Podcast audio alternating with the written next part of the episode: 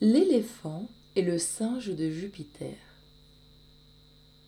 Autrefois, l'éléphant et le rhinocéros, en dispute du pas et des droits de l'Empire, voulurent terminer la querelle en champ clos. Le jour en était pris, quand quelqu'un vint leur dire que le singe de Jupiter, portant un caducé, avait paru dans l'air. Ce singe avait nom Gilles, à ce que dit l'histoire. Aussitôt l'éléphant de croire qu'en qualité d'ambassadeur, il venait trouver sa grandeur. Tout fier de ce sujet de gloire, il attend maître Gilles et le trouve un peu lent à lui présenter sa créance.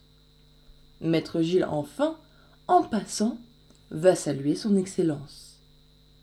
L'autre était préparé sur la légation, mais pas un mot. L'attention qu'il croyait que les dieux eussent à sa querelle n'agitait pas encore chez eux cette nouvelle.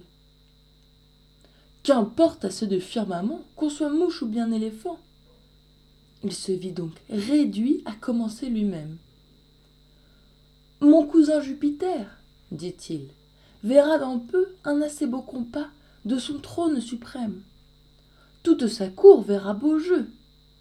Quel combat? dit le singe avec un front sévère. L'éléphant répartit. Quoi Vous ne savez pas que le rhinocéros me dispute le pas? Qu'éléphantide a guerre avec le rhinocère? Vous connaissez ces lieux, ils ont quelques renoms. Vraiment, je suis ravi d'en apprendre le nom, répartit maître Gilles. On ne s'entretient guère de semblables sujets dans nos vastes lambris. L'éléphant, honteux et surpris, lui dit et parmi nous, que venez-vous donc faire? Partagez un brin d'herbe entre quelques fourmis. Nous avons soin de tout. Et quant à votre affaire, on n'en dit rien encore dans le conseil des dieux.